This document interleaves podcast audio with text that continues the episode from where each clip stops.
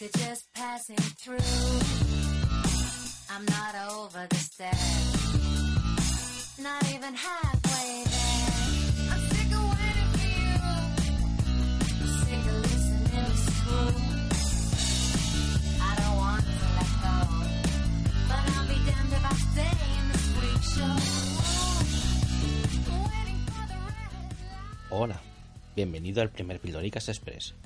Como recordarás de la presentación en el capítulo 0, estos express son más cortos y más random que los capítulos regulares y enfocados a un tema en concreto.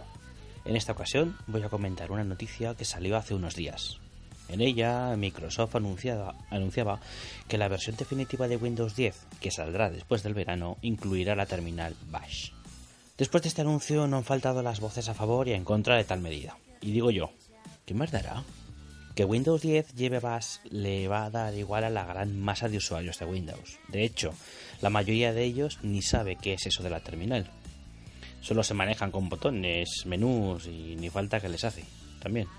Imagino que los sysadmin que tengan que trabajar con Windows sí les puede venir bien eh, un intérprete de script potente y funcional.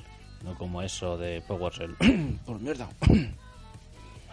Además, que yo recuerde, podemos usar comandos de Linux en Windows desde hace años, instalando Synquin.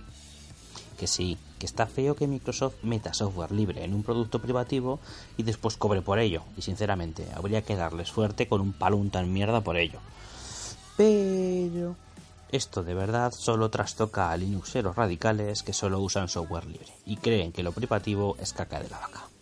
Todo lo que sea la difusión del software libre mola. Así que si con esta medida un usuario del Ventanucos puede usar un programa que de otra forma no sabría ni que existe, alegrémonos por ellos. Animalicos.